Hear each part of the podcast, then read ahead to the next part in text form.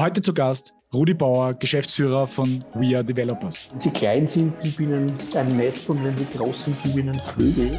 Dass wir als Manager auch lernen müssen, über Ziele zu führen, über klare Kommunikation zu führen, aber auch über Vertrauen zu führen. Wir haben gerade äh, ein bisschen über eine Stunde mit dem Rudi im Detail über alles Mögliche. Es war eigentlich ein, ein quer durch das ganze Thema HR, Marketing, Geschäftsführung, Employer Branding, IT-Branche, äh, War of Talent und so weiter gesprochen. Und eigentlich wissen wir gar nicht so wirklich, wo wir jetzt anfangen sollen, weil das sind so viele, so unglaublich viele wirklich, wirklich spannende Insights drinnen. Ähm, wir sind eigentlich noch immer komplett geflasht von diesem Interview oder diesem Gespräch. Äh, total spannend. Ich möchte es eigentlich ja gar nicht oder ich kann es auch gar nicht zusammenfassen. Ich würde sagen, ihr hört sich euch am besten jetzt direkt an und macht euch einfach selbst ein Bild davon. Genau, nur noch ein, ein und wirklich, es zahlt sich aus, von Anfang bis zum Ende sich diese Episode anzuhören. Ähm, ich würde es nicht sagen, wenn ich es nicht wirklich versprechen kann, dass da so viele interessante Aspekte drinnen sind zum Thema Employer Branding, aber auch darüber hinausgehend. Und selten ähm, habe ich mit jemandem über dieses Thema gesprochen, der so eine klare Sicht auf diese Dinge entwickelt hat, ohne Geschwafel, ohne rundherum, immer klar auf den Punkt. Also ich verspreche euch, da ist wahnsinnig viel dabei und wir freuen uns dann natürlich äh, sehr über eure Kommentare und Rückmeldungen. So, und jetzt höre ich auch wirklich auf, ja, weil der Rudi hat eigentlich sehr viel zu sagen gehabt. Deswegen direkt rein in die Folge. Viel Spaß. Ja, lieber Rudi, du bist ja eigentlich weithin bekannt im Personalwesen und auch darüber hinaus. Also man kennt dich schon sehr lange und sehr gut. Aber für diejenigen, die dich jetzt noch nicht so genau kennen, würdest du dich bitte kurz vorstellen und sagen, wie du zu dem gekommen bist, was du heute machst? Mhm. Also ich bin im Prinzip eigentlich gelernter Techniker, war in den 80er, 90er Jahren, späten 80er, Anfang 90er Jahre Software entwickelt, komme auch aus dem Softwareentwicklungsumfeld und habe dann über Produktmanagement, Marketing, äh, Managementpositionen so alles Mögliche durchprobiert und bin dann so 2014 zu Stepstone gekommen und damit auch so richtig offiziell in diese HR-Branche, obwohl ich davor schon mit meiner eigenen Firma seit 2001 äh, mit der Active Concept sehr, sehr viel im Bereich Unternehmenskultur, Vision, Mission, Strategieentwicklung gearbeitet habe. Aber das war für mich immer so ein Steckenpferd zu sagen, warum gibt es Unternehmen, die gut funktionieren und andere, die das gleiche Produkt anbieten und irgendwie nicht am Markt äh, realisieren können. Und über dieses Beschäftigen mit dem Thema bin ich halt immer mehr draufgekommen, dass das echte Asset von, von Unternehmen einfach die Menschen und die Mitarbeiter sind. Und das hat für mich dann sich so manifestiert, dass ich gesagt habe, ich habe einfach Spaß dran, mich mit dem Thema zu beschäftigen, für mich selber herauszufinden, was macht Unternehmen erfolgreich. Und äh, so bin ich halt immer tiefer in diese Materie reingekommen. Wunderbar. Und vielleicht bevor wir jetzt zu dem kommen, was du, was du heute machst und vielleicht zu diesem Übergang von Stepstone und das, was du mit Active Concepts gemacht hast, zu uh, We Are Developers heute. Bei, bei, bei Stepstone hast du ja viele unterschiedliche Dinge gemacht, auch in unterschiedlichen Ländern, was ich gesehen habe. Ja. Genau, genau. Ich war bei Stepstone eigentlich primär Geschäftsführer für Stepstone Österreich und habe da irgendwie so getrieben auch von meinem persönlichen Motto, um sich selbst einmal auch wegzurationalisieren, immer mehr losgelassen, habe dann viel, viel mehr Zeit bekommen und habe dann so ein Jahr lang Branding und Communication für Stepstone weltweit gemacht, wo wir auch diese Stepstone-Geschichte damals neu geschrieben haben, nach dieser Umfirmierung, Umgruppierung, diesen Zukäufen, wo dann ein bisschen die Identität auch in Wahrheit äh, nicht verloren gegangen ist, aber wo es neu definiert werden musste. Was ist so die, die, die Klammer, die das zusammenhält? Und war dann zwei Jahre lang Chief Evangelist für Stepstone. Und diese Chief Evangelist Rolle hat mir persönlich sehr viel Freude gemacht, weil ich damit äh, auch meine Bühnenangst ein bisschen besiegt habe, die ich wirklich davor hatte. Das glaubt zwar keiner, wenn man es nachher erzählt, aber es ist so gewesen. Und das wollte ich für mich selber einfach lösen, das Thema. Das habe ich auch ganz gut hingekriegt. Und durch Corona ist es dann wirklich so gewesen, dass ich halt so von, von 100 auf 0 runtergebremst wurde, also von 100 geplanten Vorträgen im ersten Halbjahr 2020 auf 0. Dann ein paar virtuelle Geschichten, wo ich dann gesagt habe, ich kann das noch zwei Monate, ich kann es vielleicht auch noch drei Monate, aber eineinhalb Jahre halte ich das nicht aus. Und dann ist halt Wir Developers gekommen und hat mich gefragt, ob ich nicht äh, bei Ihnen ins Team möchte, ob ich nicht bei Ihnen ins, in die Geschäftsführung rein möchte. Und ich habe das Unternehmen immer schon aus dem Augenwinkel beobachtet, äh, weil ich die Gründer auch sehr gut kenne. Ich habe die Idee wahnsinnig spannend gefunden, über Content, über Community dieses Thema zu drehen und an, an passiv suchende Kandidaten ranzukommen. Und das war für mich dann so der, der, der Grund, warum ich gesagt habe, ja, das finde ich spannend und das ist der richtige Zeitpunkt jetzt auch. Und bin seit August 2021 jetzt, äh, 2020 jetzt bei, bei Wir mhm. Developers. Mhm. Das heißt, Entschuldige, unternehmerisch hast du eigentlich alles richtig gemacht. Ne? Also du hast dich selber wegrationalisiert aus deinem Job, um dich selber eigentlich weiterzuentwickeln und eigentlich auch das Unternehmen irgendwo ein bisschen weiterzuentwickeln.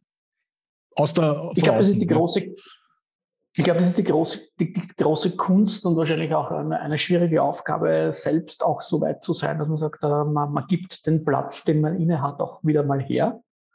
Und äh, ich glaube schon, dass es ein, das war für mich immer super wichtig, weil ich ein sehr freiheitsliebender Mensch bin. Und diese Freiheitsliebe kriegt man halt nur dann, wenn man sich selber wegrationalisiert und nicht Angst haben muss, dass hinter ihm einfach das Kartenhaus wieder zusammenbricht. Also ich bin einfach ein Verfechter von Empowerment, ich bin ein Verfechter von klaren Zielen und von gemeinsamer Mission, weil ich einfach daran glaube, dass wir als Menschen alle konditioniert sind, auf die Plätze fertig loszuverstehen und uns auch in Bewegung zu setzen. Also das haben wir alle intus.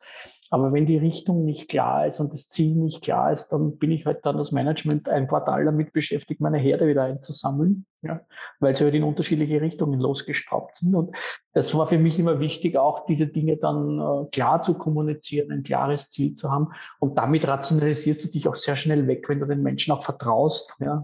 Der eigene Weg ist selten der beste ja, also der eigene Lösungsweg. Und ich habe halt immer zugelassen zu sagen, Menschen dürfen ihre Fehler machen, Menschen müssen daraus lernen oder sollen daraus lernen. Wenn man halt eine Fehlerkultur implementiert, wo man über Fehler reden kann, dann kommt man auch irgendwann automatisch in die Situation, dass man irgendwann auch nicht mehr gebraucht wird. Ja. Und ich habe ja drei erwachsene Kinder und bei den Kindern habe ich es genauso gemacht. Also ich habe denen halt die Hand gereicht. Ja. Und ich kann mich erinnern, ich habe mir irgendwann ein Stammbuch geschrieben, mein eigenes Tagebuch, wie meine Kinder auf die Welt gekommen sind. Da steht drinnen auf der ersten Seite, irgendwo auf einer der ersten Seiten, wenn sie klein sind, gib ihnen ein Nest und wenn sie groß sind, gib ihnen Flügel. Und das ist halt schon schwieriger. Das ist zwar so ein richtig ausgeleierter Stammbuchspruch, ja. aber der in der Umsetzung ist der echt schwer, weil du loslassen musst. Ja. Und ich, dieses Loslassen ist für mich halt etwas, was äh, ich gut trainiert habe und mich auch gut konditioniert habe im, im Loslassen. Also ich kann Dinge sehr gut loslassen. ich glaube, diese, diese, diese Jahre dazwischen, zwischen dem Nest und den Flügeln sind halt die, die, die spannenden und Herausforderungen sind. Also ich kann da auch ein paar Dinge erzählen. Ja. Ähm, Was, äh, was ich natürlich sehr spannend finde, ist ähm, über, über die Art und Weise, wie du Unternehmensführung, ich würde es einmal so interpretieren, siehst. Ja? Dafür braucht es natürlich bestimmte Frameworks und natürlich eine entsprechende Unternehmenskultur. Und das ist ja, hängt ja sehr eng zusammen mit unserem Thema Employer Branding, mit dem wir uns ja äh, sehr intensiv hier im Podcast auch beschäftigen wollen. Ähm, siehst du das als eine ähm, gerade jetzt, wir kommen dann gleich noch zu eurer Besonderheit bei We Are Developers, aber jetzt generell, wenn du auch äh, auf andere Unternehmen blickst, siehst du das als eine, äh, eine Notwendigkeit, um vielleicht auch, und das ist jetzt vielleicht der Übergang zu We Are Developers, gerade diese technischen Talente stärker an dich zu binden, indem du diese, diese, diese Kultur etablierst? Ja, ich glaube, das ist definitiv eine Notwendigkeit aus, aus, aus mehreren Gründen. Ich glaube, der eine Grund ist einmal, wir leben halt in einer Komplexität, wo du sowieso nicht mehr Herr der Lage sein kannst. Egal wie gut du als Manager bist, du wirst nie die Gesamtsituation überblicken können. Das ist in Wahrheit, das hat sich über die Jahrhunderte verändert. Das hat mit der Komplexität der Themen zu tun, in denen wir arbeiten. Das ist die eine Komponente. Die zweite Komponente ist, wir kommen in eine Arbeitsmarktsituation, gerade im europäischen Raum, wo wir äh, de facto es uns einfach nicht mehr selber lösen werden können, weil wir, wenn die Babyboomer-Generation aus dem Arbeitsmarkt ausscheidet, und das passiert so in zehn Jahren von jetzt weg, ja, dann werden wir einfach ein echtes Ressourcenproblem in Europa kriegen. Die Geburtenraten in Europa waren wahnsinnig niedrig. Das hat in, in Europa wahnsinnige Implikationen. Es scheiden viel mehr Menschen aus dem Arbeitsmarkt aus, als eigentlich in den Arbeitsmarkt reingeboren wurden. Und das allein macht schon einmal etwas aus, wo wir sagen, wir werden uns eigentlich damit beschäftigen müssen, zu sagen, wie können wir arbeiten, indem wir mit Ressourcen arbeiten, die vielleicht nicht vor Ort sitzen. Und ich glaube, dann haben wir die Kontrolle endgültig auch abgegeben, weil wenn niemand, der im Büro sitzt und ich immer über die Schulter schauen kann, dann muss ich Vertrauen lernen. Und ich glaube, dass Kontrolle und Vertrauen einfach Platz tauschen lernen müssen. Ich glaube, das ist eine Komponente. Die zweite ist, dass wir als Manager auch lernen müssen, über Ziele zu führen, über klare Kommunikation zu führen, aber auch über Vertrauen zu führen. Und ich glaube, das ist etwas, was Einzug halten muss und wo wir uns halt gerade im deutschsprachigen Raum sehr, sehr schwer tun. Wir sind halt sehr, sehr kontrollfreakig unterwegs. Ja, vielleicht die Deutschen sogar eine Spur mehr als die Österreicher. Aber das ist etwas, was uns halt sehr, sehr, sehr, sehr, sehr und es zeigen auch viele Studien. Also der Führungsstil von deutschen Managern oder deutschsprachigen Managern, um das globaler zu sehen, ist immer noch super direktiv. Also wir führen über Anwesenheit, wir führen in Wahrheit über Kontrolle. Äh, wenn jemand vor seinem Schreibtisch oder seinem, an seinem Schreibtisch sitzt, dann ist es für uns so ein Garant dafür, dass er da ist und arbeitet. Ja, ich glaube, dass es mit Produktivität in Wahrheit nicht viel zu tun hat. Und ich glaube, dass wir andere Arbeitsweisen entwickeln müssen und, und, und lernen müssen, da, darauf zu vertrauen, dass Mitarbeiter von sich aus einmal ja, die Motivation mitbringen, ihre Arbeit zu leisten, ihren Beitrag zu leisten und das zu tun, was man von ihnen erwartet, verlangt. Und ich glaube, der, Führungsmechanismus ändert sich da. Und das wird uns nicht erspart bleiben, sonst werden wir erstmal die Komplexität nicht schaffen und zweitens mal, glaube ich, auch dieses typische Arbeitskräftethema oder dieses Ressourcenthema nicht bewältigen können. Mhm. In welchen Ländern der Welt kann man sich da vielleicht was abschauen? Weil du gesagt hast, wir sind da vielleicht ein bisschen hinten. Wo, wo könnte man hinschauen für ein Vorbild? Mhm. Ich glaube, dass es, dass es jedes Land da irgendwo ein bisschen seine Themen hat. Ich glaube, was wir, wo wir sehen, ist vielleicht gar nicht Länder, aber wo sieht es in Branchen. Also ich glaube, wenn man es auf Branchen reduziert, kann ich da eine Antwort darauf geben. Ich glaube, dass gerade die, die Softwareentwicklungsbranche da gelernt hat, damit umzugehen. Also wir haben durchaus ganz viele Kunden, die, denen es völlig wurscht ist, wo die, die Developer sitzen. Ja? Und ich glaube, es, dort geht es vielleicht auch am einfachsten insofern, weil ein Teilaspekt berücksichtigt wurde. Fast alle Unternehmen, die im Softwarebereich arbeiten, arbeiten heute agile und arbeiten in irgendwelchen Sprints und runtergebrochenen Teiletappen. Und wenn du diese Teiletappen hast, sind die die Ziele natürlich nicht viel klarer und viel sichtbarer. Damit sind sie auch viel messbarer und damit kannst du das wahrscheinlich auch leichter runterbrechen. Und ich glaube, diese agile Arbeitsweise äh, hat da schon dazu geführt, dass es gar nicht mehr, mehr wichtig wird, sitzen die alle in einem Raum, sitzen die alle im selben Land, sitzen die alle in derselben Stadt, sondern egal wo die sitzen, die arbeiten auf das gleiche Ziel hin. Jeder liefert seine Teilabschnitte und mit diesen Teilabschnitten kriegst du halt dann de facto das Gesamtergebnis. Und ich glaube, da kann man es sehen, wie diese Arbeitsweise, und für mich ist es auch, äh, ich habe jetzt gerade in einem Interview ähm, in einer österreichischen Tageszeitung einmal gesagt, das ist für mich auch die Vorreiter des New Work. Das ist so die Arbeitsweise von heute und morgen. Und in vielen Unternehmen arbeitet man immer ja noch wie in der industriellen, Revol äh, äh, industriellen Revolution. Wir haben so Anwesenheitszeiten von 8 bis 9 bis 17 Uhr. Äh, hat gut gepasst zu Fließbandarbeit. Also wenn ich am Fließband arbeite, ist es schon durchaus wichtig, dass die Leute nebeneinander stehen und das tun. Aber wir haben andere Arbeitsweisen. Und da glaube ich schon, dass, aber ich, ich weiß jetzt nicht, ob Länder, ich, ich kann es nicht festmachen, ob Länder da jetzt das Vorbild wirken. Ich glaube, es gibt Mentalitäten und ich glaube schon, dass es durchaus Länder gibt und da der spanische Raum vielleicht oder der Süd südeuropäische Raum vielleicht sogar in Wahrheit eine Spur offener diesen Dingen gegenüber, weil die einfach einen anderen Zugang zu Work-Life-Balance generell schon mal haben. Ja und zu Arbeitszeiten auch und zu diesem, wie leben wir, wie agieren wir, wie wichtig ist auch diese Leistungserbringung. Und ich glaube, das macht durchaus dann schon einen Unterschied, wenn man dann wirklich so in diese Kontrollmechanismen reingeht und sagt, äh, Anwesenheitszeit ist Effizienz und Effizienz ist äh, ein Maß für die Organisationsoptimierung. Äh, also, ja. Und ihr habt es euch ja, oder du dir, also in diesem besagten Interview, äh, das im Standard geführt wurde, ich glaube, man darf das durchaus auch sagen, ähm, glaube ich, mich auch erinnern zu können, dass du ja auch mehr oder weniger ähm, dich darum kümmerst, dass dieses dass dieses Bild ja, des Entwicklers, der halt sehr nerdig ist und den ganzen Tag hinter seinem Bildschirm sitzt ja, und eigentlich nichts anderes braucht als das, ja eigentlich auch ein sich wandelndes ist natürlich. Ne? Ja, ich glaube, der einzige Unterschied, ich werde oft gefragt, was ist so der Unterschied? Und es gibt unser eigenes Webinar, das heißt Demystification of Software Developers. Ja? Also diesen Mythos einfach rauszunehmen und wir haben uns wirklich viel damit beschäftigt und es gibt ja unzählige Studien, äh, nicht nur von uns, sondern von ganz vielen Unternehmen, was halt sehr spannend ist. Am Ende des Tages kommt raus, es sind Menschen. Und diese Menschen haben genauso unterschiedliche Bedürfnisse wie alle anderen Menschen im Arbeitsmarkt genauso. Ich glaube, der einzige Unterschied ist das Selbstbewusstsein der Softwareentwickler einfach haben, weil sie wissen, wie sehr sie gesucht sind. Und die wissen das, die haben dieses Selbstbewusstsein bereits entwickelt, weil sie seit einigen Jahren doch schon spüren, dass sie sehr gesucht sind. Die treten einfach wahnsinnig selbstbewusst auf und das macht den Unternehmen ja die größten Probleme. Wenn ein Bewerber nicht unter der Türtacke durchkriecht ja, und sagt, bitte, bitte gib mir einen Job, ja, sondern sich hinstellen kann und sagen, jetzt sage ich einmal, was ich gerne hätte und dann kannst du sagen, ob es was gibst. Ja. Und ich glaube, dieser Umkehr macht den Unternehmen ja die größten Mühen. Ja. Das ist ja das, was die Unternehmen die letzten 30 Jahre ja, damit mussten sie sich nicht beschäftigen, weil wenn du lang, zu langsam warst, hast du halt von den 50 Bewerbern die ersten 10 nicht bekommen, waren immer noch 40 andere da. Ja? Und jetzt ist es halt wirklich so, dass wir in allen Bereichen, in allen Branchen, und das ist jetzt egal, ob es Softwareentwickler sind oder ob es Hotellerie, Gastronomie ist, ob es Pflegepersonal ist, wir sehen ja in allen Bereichen, ja, Installateure, Elektriker, also in allen Berufsgruppen merken wir ja, dass sich dieses, dieser Markt komplett dreht.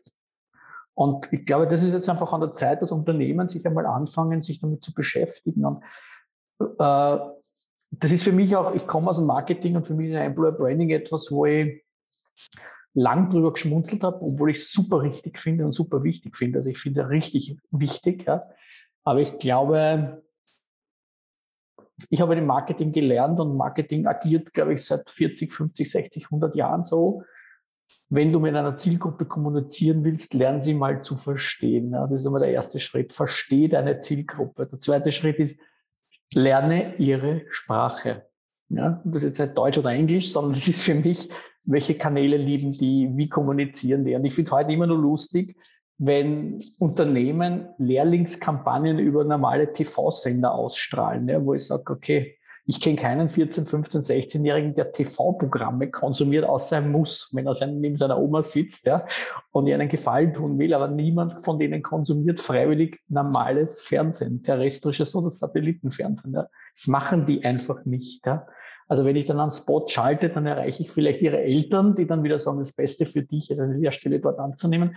Aber es ist in Wahrheit an der Zielgruppe vorbei. Ja, es ist so richtig an der Zielgruppe. Und ich glaube, das ist für mich dann so die, die, diese Lernkurve, auf der wir alle jetzt unterwegs sind, einfach die Zielgruppen zu verstehen. Ja. Und wenn ich jemanden erreichen will, der 17 oder 18 oder 19 oder 21 Jahre alt ist, dann werde ich mich auch mit TikTok beschäftigen müssen. Ich werde mich auch mit anderen Social Media Plattformen beschäftigen müssen, die die halt gerne konsumieren. Ich treffe sie einfach auch nur dort. Und wenn ich sie ansprechen will, brauche ich ihre Tonalität. Ich brauche den Tone of Voice. Ich brauche die Sprachfärbung. Ich brauche die Bildsprache.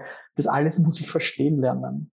Und das ist schon eine riesen Herausforderung, weil es einfach zu meiner Zeit, wie ich begonnen habe, Job zu suchen in den späten 80er Jahren, gab es eine Wochenendausgabe einer Tageszeitung, die hast du gekauft, da war eine Stelleninserate drin, das war der Single Point of Contact. Ja. Und über den Kanal hast du kommuniziert. Heute sind es unzählige Kanäle, unzählige Tonalitäten, unzählige Sprachen und das macht den Leuten halt auch Angst. Ich verstehe es auch, ja. aber es entbindet uns nicht davon, sich damit zu beschäftigen. Ich habe viel mit Jugendlichen ehrenamtlich gearbeitet, mit so 13, 14, 15-Jährigen. Und weil man das immer Spaß und Freude gemacht hat, weil ich auch in der Pubertät meine Kinder damit besser verstanden habe. Aber ja, die lieben es, wenn du dich mit ihnen in die Wiese setzt, am Boden, ja, die Füße verschränkst und so sitzt und mit ihnen quatscht übers Leben. Ja. Dann nützt es nichts, wenn du auf der Parkbank sitzt, dann sitzen die unter dir. Du bist nie auf Augenhöhe. Und ich glaube, dieses auf Augenhöhe kommen ist halt ein ganz wichtiger Aspekt. Mhm. Du hast jetzt angesprochen, ähm, eben die Zielgruppen und die sich ändernden Demografien natürlich auch und die und dadurch auch sich verändernden Kanäle. Jetzt, wenn wir uns eure Hauptzielgruppe, nämlich die Entwickler mal anschauen, du, du hast gesagt, es sind einmal Menschen, das, das nimmt man mal mit, ja, und genauso muss man es einmal verstehen. Aber was macht sie denn sonst noch besonders, außer dass sie halt sehr gefragt sind? Ja? Ich glaube, was macht sie besonders? Ich glaube, sie sind sehr gefragt. Das ist die eine Komponente. Die zweite Komponente ist, Sie sind unfassbar reflektiert. Also das sind sie durchaus für ihr Leben die echt so. Die sind auch, äh, was das Leben betrifft, was das, was sie wollen, was sie nicht wollen, das wissen die schon sehr genau. Ja?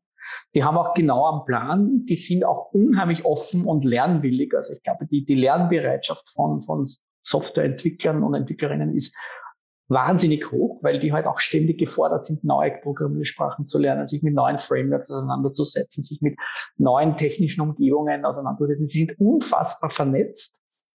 Also über diese ganzen GitHubs, äh, Stack Overflow Plattformen, mit denen sie halt ihr Leben bestreiten und ihren Job machen, haben die auch eine unfassbare Vernetzung. Und ich glaube, damit sind die aber auch, was Diversity betrifft wahnsinnig weit. Also die sind auch sehr offen für alle Themen, die mit Ausländern zu tun haben, die mit, äh, mit, mit, mit, mit Geschlechtern zu tun haben. Äh, die, die sind extrem sensibel, wenn es um Bias-Themen geht. Also sobald sie das Gefühl haben, du bias in irgendeiner Art und Weise, werden sie, werden sie eigentlich Wookie, ja. Und also eine sehr aufgeklärte Zielgruppe in. Also das, glaube ich, unterscheidet sie. Ansonsten haben sie genau die gleichen Themen. Also ich glaube, wenn einer 27 ist, gerade Familien gründet, dann hat er dieselben Themen, die jeder andere 27-jährige Familienvater oder Familienmama auch haben würde, um das Leben zu gestalten, mit der Freiheit, die sie sich dann wünschen, mit der Flexibilität, wenn es um Kinderbetreuung geht, mit dem Remote-Thema, wo sie sagen, ich kann es mir aussuchen. Und was vielleicht noch dazu kommt, und das habe ich auch in einem Standard-Interview gesagt, weil es mich immer ein bisschen, weil ich überhaupt nicht verstehe, äh, sie, sie sind halt in ihre technischen Tools auch verliebt. Also es ist einfach schon ein bisschen freakig, ja. Und so, wenn es das neue MacBook gibt, dass es in manchen Unternehmen immer noch nur der Vorstand bekommen darf, verstehen sie halt nicht, weil für dieses Arbeitsgerät und die sind da halt ein bisschen nerdig und das ist auch gut so, weil sie mit diesem Ding auch arbeiten. Das ist ihr Werkzeug. Ja. Also das ist so, wie jeder Handwerker wahrscheinlich auch seine Lieblingsbohrmaschine hat haben die halt auch ihr Lieblingstool. Und wenn man ihnen das dann nicht gibt, dann ist die Chance, dass man sie nicht kriegt, halt relativ hoch. Mal abgesehen davon, dass sie vielleicht gar nicht so effizient sein können, ne? unter, unter Umständen, ja? weil es zu langsam ist oder, oder so, ja. Genau, ja, genau. Und sie haben auch kein Verständnis dafür, dass es irgendwie hierarchisch verteilt wird im Unternehmen. Ja? Mhm. Glaubst du, diese, dieses Verliebtsein in die eigene Tätigkeit, wie du das jetzt gerade beschrieben hast, ist bei Entwicklern ein bisschen stärker als jetzt in anderen Berufsgruppen? Weil da gibt es ja auch, also so jetzt nachdem dem, was du erzählt hast, ähm, gibt es ja auch in anderen Berufsgruppen immer Leute, die machen es halt aus diesem oder jenen Grund. Ähm, und denkst du, da ist irgendwie dieses, dieser Spaß an der Tätigkeit da jetzt speziell ein bisschen intensiver oder würdest du das jetzt nicht so sagen? Na, was ich erlebe, ist, dass viele, viele Entwickler und Entwicklerinnen äh, auch autodidaktisch sich sehr stark weitergebildet haben. Also das sind ja nicht so, das gibt ja so dieses klassische Studium, wo ich sage, ich studiere das jetzt im, äh, im deutschsprachigen Raum. Ich meine, du kannst immer noch Informatik studieren, dann hast du halt vier Jahre studiert und dann hast du halt irgendwann de facto deine Grundausbildung dafür. Aber viele von denen, die ich erlebe, von unseren Kandidaten und Kandidatinnen, sind in Wahrheit sehr stark auch autodidaktisch in das Thema reingewachsen. Und wenn du dich autodidaktisch in etwas rein entwickelst, dann hast du natürlich eine Leidenschaft dafür, sonst würdest du es nicht tun. Und dementsprechend unterscheidet das vielleicht ein bisschen. Also es ist nicht so der Brotjob, sondern es hat irgendwie mit Leidenschaft begonnen, ja, und führt dann halt natürlich dazu, dass es der Brotjob wird. Und aber so diese intrinsische Motivation in das Thema einzutauchen, ist oft natürlich oft der Aus, Aus, Ausschlagfaktor, um da überhaupt reinzugehen in diese Materie. Und das ist vielleicht schon ein Unterschied, den ich festmachen kann. Aber ich kenne auch sehr, sehr viele, die wirklich erfolgreich sind. Die haben so eine überhaupt keine klassische Karriere. Also die sind wirklich so schräg rein, äh, Quereinsteiger, Schulabbrecher, ohne das jetzt irgendwie äh, äh aus, aus, aus, aus Credo hinzustellen. Aber es sind schon oft sehr schräge Karrieren, aber da, da spielt ja dann die Leidenschaft mit. Das würde ich, also wenn man das jetzt auch ein bisschen interpretieren und vielleicht auch als Tipp für unsere Zuhörer, die Entwickler suchen, mitgeben möchte, schaut nicht unbedingt auf die universitäre Ausbildung oder auf eine klare, lineare, nachvollziehbare, klassische Ausbildung, wie du es genannt hast, sondern wirklich um, was haben die schon gemacht und wie haben sie sich entwickelt in Wirklichkeit. Also ich glaube, das rauszufinden ist wahrscheinlich der Kern an dieser ganzen Sache. Es betrifft jetzt, würde ich jetzt einmal behaupten, auch nicht nur Entwickler an sich, die wahrscheinlich ganz besonders, aber viele Talente, die wir heute suchen, müssen nicht den klassischen Ausbildungsweg verfolgen, denke ich. Ich sehe ich genauso. Also ich glaube, das ist auch das, was ich immer in meinem, meiner Management-Tätigkeit in den letzten 20 Jahren so gemacht habe. Also ich bin einer, der sehr selten Lebensläufe liest. Also wenn sich bei mir jemand bewirbt, dann versuche ich den möglichst schnell vis-à-vis -vis von mir zu bekommen, um meine Geschichte zu erzählen, meine Vision zu erzählen. Und dann schaue ich diesen Menschen eigentlich immer in die Augen, weil wenn das Leuchten in den Augen dann kommt, ja, dann funktioniert es zu 99,9 Prozent. Wenn sich da nichts bewegt, dann kann der Lebenslauf noch so schön geschmückt sein, dann wird sich ja nichts bewegen. Also ich bin schon einer, der immer sagt, wenn ich mit jemandem in die Zukunft gehen will, dann beschäftige ich mich nicht unbedingt elendslang mit der Vergangenheit dieser Person. Ne? Und jede Lücke im Lebenslauf, jede Station im Lebenslauf war wichtig, um dorthin zu kommen, wo die Person jetzt gerade steht. Ja. Und ich versuche die Menschen immer dort abzuholen, wo sie gerade stehen. Ja. Mich interessiert das nicht so sehr, was vor 8, 7, 9, 10, 15 Jahren oder vor 20 Jahren auf der Universität damals in seinem Zeugnis gestanden ist. Ja. Weil ich einfach mal denke, ich will mit jemandem in die Zukunft gehen und seine Vergangenheit hat ihn jetzt dahergebracht, wo er jetzt gerade vor mir steht und jetzt nehme ich ihn an der Hand und nehme ihn mit oder nehme ihn nicht mit. Und das finde ich am leichtesten raus, indem ich meine Geschichte erzähle. Und wenn dann das Leuchten kommt, ja, dann weiß ich, das könnte klappen. Wenn das Leuchten nicht kommt, dann ist es wahrscheinlich vergebene Liebesmüll. Dann nutzt man aber der tolle Lebenslauf auch nicht wirklich viel dann. Ja. Ähm, und du, du, hast in dem, du hast im Interview jetzt, ähm, geh, mal, geh einen Schritt weiter, du bist jetzt dann, jetzt hast du jemanden gefunden und heierst den, dann sprichst du in dem Interview auch von einem, äh, einem starren Ausbildungskonzept, ja, dass es nicht das ist, was einen Entwickler anlockt. Ja. Vielleicht, um ein bisschen genauer zu erklären, was du damit meinst und was man vielleicht stattdessen andenken muss, wenn ich jetzt äh, Arbeitgeber bin und Entwickler in meinem Unternehmen haben möchte und jetzt aber nicht die klassische, das klassische Softwareunternehmen vielleicht auch bin.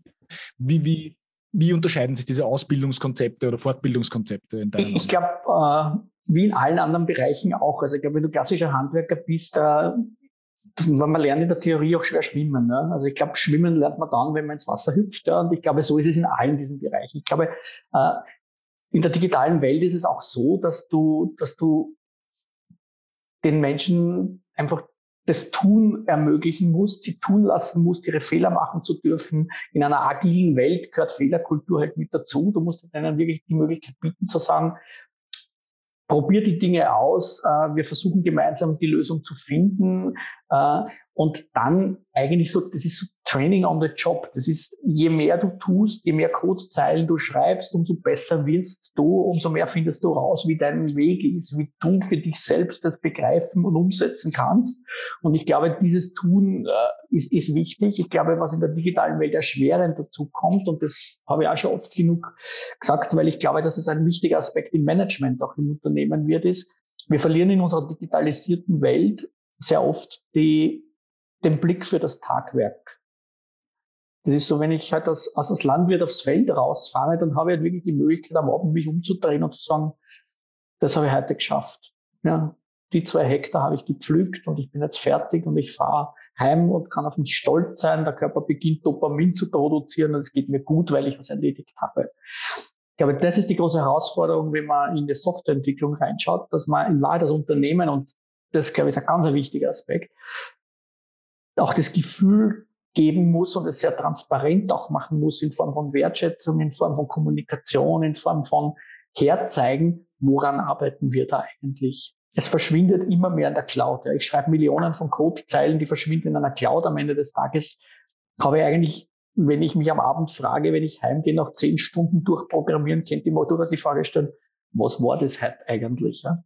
Und ich glaube, das ist eine wahnsinnige große Herausforderung an Unternehmen, an Manager, äh, an, an Organisationseinheiten, an, auch an HR in Wahrheit, zu sagen, wie mache ich das sichtbar? Wie gebe ich den Leuten die Wertschätzung? Ja? Wie gebe ich den Leuten das Gefühl, etwas Sinnvolles und Wichtiges zu tun? Und deswegen ist Employer Branding auch wieder so wichtig. Und deswegen bitten wir auch Unternehmen, nicht Job-Ads zu schalten bei Wir Developers, sondern wir bitten die Geschichten zu erzählen. Wir bitten die wirklich auf die Bühne zu gehen und zu sagen, ich arbeite da an etwas. Und ich hatte vor kurzem jetzt ein ein spannendes Startup, die so ein, ein medizinisches Testverfahren entwickelt haben als App, wo sie äh, bei Gelbsucht äh, die Besäuglingsauftritt irgendwie vorher berechnen können über ein Modell, ob das ein kritischer Verlauf werden könnte oder nicht. Ja? Das ist also ein, ein Tool, das quasi Ärzten und, und Eltern die Möglichkeit gibt, äh, anhand von bestimmten Werten, die gemessen werden, äh, zu prognostizieren, könnte dieser Verlauf kritisch werden oder nicht. Und der haben wir dann gefragt, wie finde ich Entwickler? Sitzt irgendwo in Deutschland in einem Kaff, ja, wir sind ein Startup, wir haben nicht so viel Geld. Ja. Und dann habe ich gesagt, erzähl bitte diese Geschichte. Ja. Und jeder, der irgendwann drüber nachdenkt, ob mal Papa werden, Mama werden will oder schon ist, ja, wird das cool finden, dass es irgendwas gibt, was hilft, mitunter, auch wenn es sehr vereinzelt kritische Verläufe sind, äh, mitunter Menschenleben zu retten oder mitunter schwere Verläufe zu reduzieren. Und wenn du die Geschichte erzählst, dann wirst du jemanden finden, der sagt, wow, das finde ich cool, wenn ich da mitarbeiten kann. Jetzt haben wir dann so ein bisschen Purpose-Thema. Ich glaube, dieses Purpose-Thema wird halt gerade in dem Umfeld immer wichtiger, weil wir einfach nichts mehr haben. Da steht am, am Ende des Tages kein Stuhl, den ich gebaut habe, ja, oder kein Dachstuhl, der fertig ist, oder kein gepflügtes Feld, sondern ich habe am Abend halt irgendwo, ja, ich habe viel in eine Cloud gepuffert. Ja. Und ich glaube, das mhm. ist aber was ist das Resultat am Ende? Ja. Was, was ist die wirkliche Auswirkung dessen, wo ich meinen genau, Beitrag genau, wo, leiste? Wo, wo, ist mein Beitrag? Ja, äh, das ist, das ist, glaube ich, sehr, sehr schwer. Diese Dinge passieren sehr dezentral. Die passieren dann auch nicht mehr auf den Heimmärkten. Ja, es gibt da, bei Stepstone zum Beispiel hatten wir eine Entwicklungsabteilung, die, die 1350 oder 300 Entwickler in Polen. Und wir hatten in Polen aber eigentlich keine Plattform. Also die gab es in Deutsch, in Englisch, äh, in verschiedenen Sprachen, diese Stepstone-Plattformen nicht, aber nicht in Polen. Ne? Und das war dann auch einmal die Diskussion, die wir geführt haben, okay, wie soll jemand, der dort arbeitet, diese Jungs und Mädels sind so 23, 24, 25 Jahre alt, die haben irgendwie eine Freundin, die haben einen Freund, die haben eine Oma, einen Opa, ja, die werden sich auch hin und wieder mal fragen, was machst du eigentlich, Bub oder Mädel? Ja? Und dann musst du es einfach herzeigen können. Du musst irgendwie die Möglichkeit haben, darüber zu reden, darauf stolz zu sein und irgendwie das auch für dich selbst angreifen zu können, aber auch anderen in deinem sozialen Umfeld das begreiflich machen zu können. Und ich glaube, darum geht es ganz stark. Das ist eine Gefahr, mit der wir halt in der Digitalisierung zunehmend konfrontiert werden. Mm, das geht dann auch wieder über zu diesem Corporate Influencer Bereich, weil wenn die Leute nicht mal wissen, was sie tun oder warum sie das machen oder was das, das Unternehmen so besonders macht und auszeichnet, na, wie sollen sie das dann im Umfeld auch weitergeben, wenn es eine Stelle gibt? Wie können die dann sagen, hey, komm, arbeite doch auch bei uns, weil wir haben dieses oder jenes? Genau. Und ich glaube, das, das, das wird oft verwechselt in meinem Branding und äh, ich habe das 2018 oder 2019 habe ich mir mal zwischen Weihnachten und Heiligen Drei König 200 Employer Branding Videos angeschaut, weil es mich interessiert, das alles, was ich gefunden habe, es waren knapp 200. Und ich war dann so fasziniert davon, dass du die alle eigentlich in fünf Standbildern erzählen kannst, also die meisten davon. Ne? Und es war halt immer wieder das Gleiche. Das war so eine Copy-Paste-Geschichte, wo ich gesagt habe, alle haben ein cooles Büro, es gibt im Besprechungszimmer Sitzsäcke und einen Rasenteppich und du hast dann einen Wutzler und du hast dann einen, einen, einen, eine Playstation und eine Kaffeemaschine, einen Obstkorb hat es auch überall gegeben. Und am Ende des Tages haben wir gedacht, das ist so schade, weil jetzt hätten wir endlich einmal was gefunden, neben einem klassischen Job, wo nichts drinnen steht, wo du 80 Prozent des Inhalts rausstreichen kannst. Es passiert gar nichts, ja, weil es ist bla bla. Ja, und kollektivvertragliche Gehaltsangaben, die dir nichts bringen. Dann hätten wir endlich eine Mechanik gefunden, wo wir Geschichten erzählen können und dann machen wir Copy-Paste und spielen alle Google auf klein. Ja. Und so, so, so dieses Campusleben, ja, zieh bei uns ein, es ist eh alles da, du musst gar nicht mehr heim. Ja. So funktioniert die Welt aber nicht. Ja. Ja, aber das ist ja auch ein, ein wichtiger Punkt, den du, den du ja auch angesprochen hast, dass dieser kommt zu uns ja, und zieh bei uns ein, ist ja absolut etwas, das ja gar nicht mehr relevant ist oder so stark relevant ist oder gewünscht ist. Nicht? Genau, genau. Ja, und ich glaube, dass, dass, dass wir einfach verstehen lernen müssen, dass es Menschen gibt, die unterschiedliche Lebensabschnitte und damit auch völlig unterschiedliche Bedürfnisse haben. Und ich glaube, die Kunst liegt daran, das einmal zu begreifen und sich dann zu überlegen, was ist jetzt so der passende Benefit für die und die Zielgruppe? Und dann, ich glaube, so diese Individual, also diese, diese, diese Globallösung, diese globalisierte, so machen wir es und dann ist es richtig, das ist vorbei. Ja, das ist vorbei, das kommt auch in den nächsten 30 Jahren nicht mehr wieder. Ich glaube, Unternehmen, die es verstanden haben, sich zu überlegen, okay, der, der oder die ist 27, ist in dieser Lebenssituation, wie kann ich dieser Person am meisten helfen? Ja? Äh, die werden gewinnen. Und es gibt Unternehmen, die machen das und die machen das auch sehr erfolgreich. Die haben halt Benefit-Programme, die abgestimmt sind auf die Lebenssituation der Menschen. Und wenn jemand 55 ist, ist ihm wahrscheinlich eine zusätzliche Urlaubswoche lieber wie de facto, keine Ahnung, ja, der, der Cappuccino im Büro, weil der trinkt wahrscheinlich gar keinen Kaffee mehr. Und ich glaube, das zu verstehen und sich mit den Menschen zu beschäftigen, das ist für mich so diese wichtige Botschaft. Es geht darum, Menschen verstehen zu lernen. Okay. Äh, ich stelle, ich stelle noch ein, ich möchte eine, eine Frage, eine bisschen provokante Frage vielleicht auch dazwischen stellen. Ja? Ähm, wenn man sich das jetzt anhört mit äh, der Campus ist nicht mehr so wichtig, Work from Anywhere, wenn man so möchte, ja, ist eigentlich das Gebot der Stunde. Ähm, könnte man da jetzt nicht irgendwo ähm, auch sagen, die ganzen großen wie Apple, Google, Facebook und so weiter, die sich da ihre milliardenschwere Campi irgendwo hinbauen, ja, dass das eigentlich eine komplette Verschwendung von Ressourcen ist? Oder, oder eigentlich in die falsche Richtung abzielt? Oder denkst du, dass die einfach durch ihre, ihren Standort und durch die Kultur, die dann dort herrscht, wieder einen ganz anderen Zugang haben zu dem Thema? Na, ich glaube, was wichtig ist, ist, ich glaube, der goldene Mittelweg ist immer der richtige Weg. Also ich, ich bin ein Verfechter der goldenen Mitte und ich glaube, dass wir Menschen durchaus soziale Wesen sind, die in Wahrheit auch sehr, sehr gerne arbeiten gehen, weil wir andere Menschen treffen. Also ich bin überhaupt nicht der Verfechter von Work from Anywhere und wir brauchen kein, soziale, äh, kein soziales Zusammensein mehr. Bin ich überhaupt nicht der, der Meinung. Ich bin der Meinung, wir brauchen diese goldene Balance und ich glaube, die Effizienz und diese Verträ Umweltverträglichkeit entsteht schon einmal ganz stark dadurch, dass wir uns im Prinzip jetzt die Möglichkeit bekommen haben und das hat Corona uns wahrscheinlich schon gelernt, dass gewisse Dinge einfach so, wie sie in der Vergangenheit jahrzehntelang gemacht haben, nicht effizient, nicht sinnvoll und auch auf, kein, in keinster Weise ökologisch waren. Und ich glaube, das ist etwas, was wir, wenn wir das geschickt machen, dann würden wir jetzt uns dem goldenen Mittelweg wieder annähern können. Und ich glaube schon, dass ein Unternehmen auch einen, einen, einen Treffpunkt haben soll. Ich glaube schon, dass ein Unternehmen auch in Wahrheit einen, ein, ein, einen Campus haben soll, einen Punkt, wo man sich trifft, wo man zusammengehört. Das entscheidet, da entsteht auch viel Identität dadurch. Ja.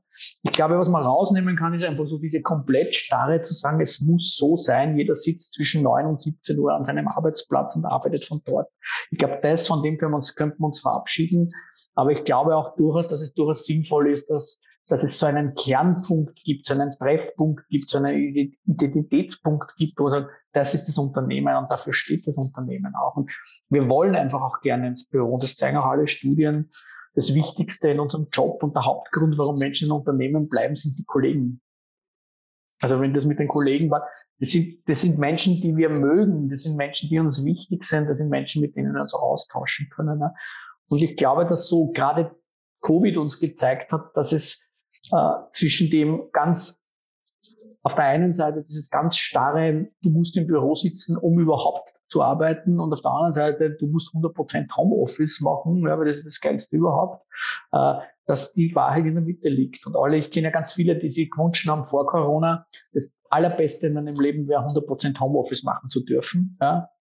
Die haben ganz schnell gelernt, dass es nicht so ist dass uns dieser Kontakt auch unfassbar fehlt, dass wir wahnsinnig gerne äh, uns auch mit anderen Menschen treffen. Ich glaube, was wir was, was das Ganze so super schön macht, ist diese Freiheit, die wir als Unternehmen jetzt unseren Mitarbeitern geben können, es für sich selbst zu entscheiden.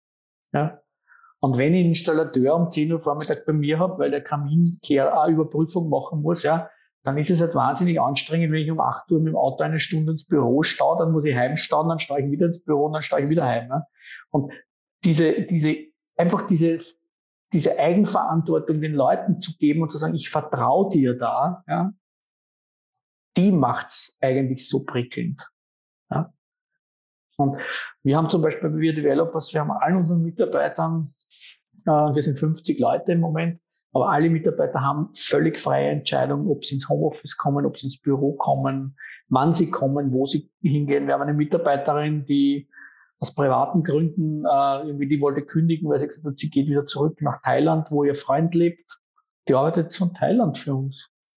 Fünf Stunden Zeitverschiebung im Sales ist überhaupt kein Problem. Die startet halt um 11 Uhr Vormittag, ja, unserer Zeit, äh, ihrer Zeit, das ist bei uns halt 8 Uhr und macht halt den Job von Thailand aus und äh, ist in jedem Sales Call mit dabei und äh, funktioniert genauso. Also ich denke, und ich glaube, dass der Unternehmen auch durchaus mutiger sein können und ihren, ihren, ihren Mitarbeitern auch wirklich vertrauen können. Ich glaube, was wichtig ist, ist mal vorher ein bisschen klar definiert, wo will man hin, was ist das Ziel. Und das muss jetzt sichtbar und transparent sein. Hm.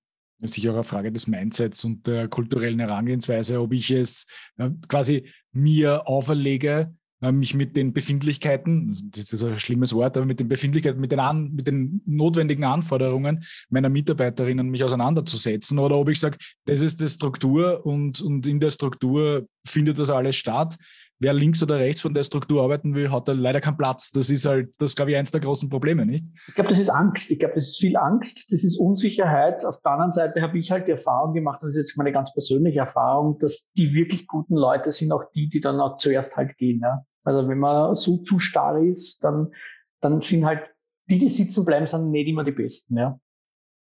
Und und ich glaube, das ist dann die Gefahr, die Unternehmen sich begeben, dass sie halt gute Leute verlieren, ja, und, und hat damit ein Asset hergeben, das jetzt sehr schwer zu finden ist und das in Zukunft noch viel schwerer zu finden sein wird. Ein, ein, guter Tipp und ein guter Takeaway, da vielleicht einmal hinzuschauen, ja, wer sitzen bleibt und wer eigentlich bereit wäre zu gehen. So muss man es vielleicht eigentlich sehen und früh genug dem eigentlich entgegenzuwirken. Ähm, jetzt seid ihr ja auch, also ähm, die, die, Zahlen, vielleicht wenn du die bestätigst, ihr habt 75.000 registrierte Mitglieder beziehungsweise Entwickler in, auf, eurer, auf eurer Plattform. Ja? Ähm, jetzt ist ja wahrscheinlich für euch auch einer der wichtigsten ähm, äh, Anforderungen an, an euch selbst, ja, ähm, diese Talente, ich würde es jetzt einmal so bezeichnen, auf eurer Plattform auch so lange wie möglich an euch zu binden oder bei euch im Netzwerk zu halten. Das heißt, in Wirklichkeit verfahrt ihr ja da auch irgendwo so ein bisschen wie ein großer Arbeitgeber, außer dass ihr halt jetzt nicht direkt der Arbeitgeber seid, sondern eigentlich der, der Vermittler, aber gleichzeitig eine Plattform den Leuten gibt, um sich, glaube ich, auch auszutauschen, weiterzuentwickeln und so weiter. Ähm, ist das etwas, wo ihr sagt, übernehmt einen Teil dessen, was die Arbeitgeber machen sollten? Oder bereitet ihr die Leute vor? Oder wie, wie seht ihr euch da? Wie positioniert ihr euch da? Na, wir, wir, wir positionieren uns eigentlich so gar nicht in diese, in diese Richtung, weil wir von einer anderen Seite gekommen sind. Wir haben gesagt, okay, was habe ich als klassisches Jobportal äh, für Vorteile und für Nachteile. Und wenn ich jetzt über aktiv suchende Kandidaten rede, aktiv suchende Job, Jobsuchende Kandidaten, dann ist es so, dass die natürlich auf einer Jobplattform gut aufgehoben sind. Weil ich sage, wenn ich einen Job suche, ist eine Jobplattform für mich etwas total Wichtiges und Essentielles. Äh, was ändert sich dadurch oder wie verändert sich dieses Businessmodell, wenn ich in eine passiv suchende Rolle oder in einen passiv suchenden Markt komme? Und dann schaut die Geschichte ganz, ganz anders aus, weil welche Veranlassung sollte jemand haben, auf eine Jobplattform zu gehen, wenn er gar keinen Job sucht? Null, ja. Und das ist auch das große Thema, was ich mir immer, die Frage, die ich mir gestellt habe, ist, wie schafft man es eigentlich aus Jobplattform auch Kandidatenbindung zu erzeugen. Ja, und ich bin der Meinung, das ist auch meine ganz persönliche Meinung aus meiner Erfahrung heraus, es geht fast gar nicht. Ja. Du hast keine Lieblingsjobplattform. Wenn ich aktiv Jobs suche, ob jetzt freiwillig oder unfreiwillig, ich nehme jede Jobplattform, die ich finde und suche da monatelang, wochenlang halt durch, bis ich was gefunden habe. Wenn ich was gefunden habe, interessiert mich keine dieser Jobplattformen. Also ich habe keine Lieblingsjobbörse. Die wird es nie geben. Ich nutze das als Tool in der Zeit, wo ich es brauche. Damit habe ich aber eine, eigentlich als als Jobplattform immer das Problem, dass ich keine wirkliche Bindung bauen, aufbauen kann.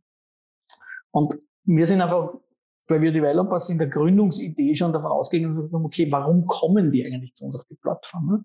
Und keiner der Entwickler oder fast keiner, ich würde das nicht komplett ausstellen, aber keiner der Entwickler und Entwicklerinnen, die bei uns auf der Plattform sich tummeln, ist deswegen da, weil sie Jobs spannend findet. Ja. Das sage ich auch jedem Kunden so. Die kommen zu uns, weil sie den Content, den wir ihnen zur Verfügung stellen, einfach spannend finden. Das heißt, was wir tun, ist, wir haben ein eigenes Developer Research Team. Dieses Developer Research Team macht nichts anderes, als ständig Trend Scouting am Markt zu machen und zu sagen, wer sind spannende Personen, wer sind spannende, was sind spannende Themen, was sind spannende Technologien, die sich da gerade irgendwo auftun und entwickeln. Und dann versuchen wir über sogenannte Topic Days, das sind alle zehn Tage oder alle 14 Tage, es ist ein Topic Day zum Thema Java, zum Thema DevOps, zum Thema Cloud, zum Thema Blockchain, zum Thema XYZ machen wir Topic Days und diese Topic Days sind so ein Halbtagesprogramm, wo wir dann drei bis vier bis fünf Speaker uns suchen, und zwar die besten, die wir am Markt finden zu diesen Themen, einladen, um uns Content zu liefern. Mit denen bauen wir dann einen Halbtages Topic Day auf und in dem Zusammenhang über Social Media Kampagnen sprechen wir draußen am Markt potenzielle Developer und Developerinnen an und sagen, wir haben einen Java Day nächste Woche, wäre das spannend für dich? Du kannst dich kostenlos registrieren und kannst diesen Content konsumieren. Und über diesen Zugang kriegen wir quasi die Kandidatenprofile. Bei der Registrierung können die dann nur entscheiden, wollen sie sich für die gesamte Plattform registrieren, also inklusive dieser Jobseite, oder wollen sie es nur für diese Topics? Und 82 Prozent ist momentan die aktuelle Zahl von denen, die sich registrieren, registrieren sich für beide Welten. Und damit kriegen wir jetzt, im Moment stehen wir bei 75.000, aber mit jedem Topic Day kommen dort zwischen 3.000 und 5.000 Profile dann dazu, ja, weil sich neue Leute registrieren. Und die, die sich dann für beide Welten registriert haben, denen können wir natürlich, von denen wissen wir Skills, wir wissen, wer die sind, wir wissen, was die wollen, wir wissen teilweise die Gehaltsvorstellungen, die die haben. Und damit können wir die natürlich mit Unternehmen in Verbindung bringen. Also wir können denen die Unternehmen zeigen mit den Brandpages, die bei uns haben. Wir können denen Jobs von diesen Unternehmen zeigen. Und wir zeigen ihnen natürlich aber in erster Linie Content. Also wenn der neu auf die Plattform kommt und sagt, ich bin Java Senior Developer, dann zeige ich ihm einfach Content zum Thema Java, den er noch nicht kennt, den er noch nicht gesehen hat. Das könnte doch spannend für dich sein. Und darüber binden wir die auch an uns, weil sie halt wöchentlich, monatlich, äh, immer wiederkehrend neuen Content bei uns auf der Plattform finden, den sie noch nicht gesehen haben. Genau, die Arbeitgeberseite hat die Möglichkeit, sich bei uns zu präsentieren, wobei wir denen auch ganz klar und ganz offen sagen, das Jobhead ist von allen Möglichkeiten, mit dieser Community in Verbindung zu treten, das Schlechteste. Ja? Also das Jobhead ist in Wahrheit der letzte Anknüpfungspunkt. Das ist so, ich sage immer, das ist wie wenn du auf einer Einkaufsstraße ein Geschäft hast und du hast überall das Licht abgedreht und ganz hinten bei der Kasse brennt das Licht. Ja. Du kannst nicht davon ausgehen, dass einer reinkommt und jetzt sofort einkaufen geht. Ja. Mach ein schönes Schaufenster, präsentier dich, erzähl deine Geschichte. Ja. Geh auf die Bühne. Wir bieten dir bei Topic ja auch die Möglichkeit, auf die Bühne zu gehen. Erzähl von einem deiner Projekte. Nimm einen deiner Entwickler, der sich hinsetzt und sagt, ich erzähl dir mal, was wir da tun. Ja. Und dann kannst du ihn an der Hand nehmen. Dann kannst du sagen, schau, das sind wir als Unternehmen und das ist der Job, den ich dir anbieten kann. Ne? Aber die, die Reihenfolge drehen wir eigentlich in der gesamten Denkweise komplett um. Also wir versuchen die eigentlich vom Job halt wegzubringen auf die Bühne und die Developer holen wir einfach, holen wir einfach rein, indem der Content spannend ist. Ja. Aber den Job-Ad macht es trotzdem noch immer. Also ihr habt es noch als, als Top-Benefit für den, für den Arbeitgeber-Member, klar, weil, weil es viele natürlich wollen, weil das Ad an sich natürlich dann auch noch da ist. Ne? In, in Wahrheit ist es die Beschreibung der Position. Man braucht es ja auch. Ja? Aber ich sage ja, der, der wegen einem Job-Ad, also den Softwareentwickler oder die Entwicklerin, die bei uns wegen einem Job-Ad auf die Plattform kommt, das willst du das Unternehmen normalerweise willst du gar nicht haben. Ja? Weil wenn jemand in einem Arbeitsmarkt, wo jeder von denen eigentlich fünf Jobs haben könnte, ja, wenn du da jemanden hast, der wirklich aktiv Job suchen muss, dann ist der entweder sozial schwer unverträglich, ja, oder wirklich nicht so gut, ja. weil ich sonst müsste der in dem oder der die in dem Umfeld eigentlich keinen Job suchen. Ja. Das ist ein bisschen provokativ formuliert, aber es ist, entspricht den Tatsachen. Die haben so viele Möglichkeiten, sich ihren Job auszusuchen, die kommen nicht wegen einem Job auf unsere Plattform die finden ihn dann vielleicht und finden ihn spannend, ja, weil was wir alle wissen aus allen Studien ist, dass 50 Prozent der Menschen, die einen Job haben, geben an, dass das im Prinzip nicht der optimale Job für sie ist. Also die Hälfte der Menschen macht das, was sie macht, weil sie es machen, aber nicht unbedingt, weil es, also die sind durchaus empfänglich dafür, wenn das auftaucht, was ihnen noch besser gefällt, was ihnen noch mehr zusagt, wo die Purpose noch mehr in ihrem tatsächlichen Leben ist, wo die Freiheiten, die man in das Unternehmen gibt, noch mehr sein können. Also ich glaube, die latente Wechselbereitschaft ist durchaus hoch.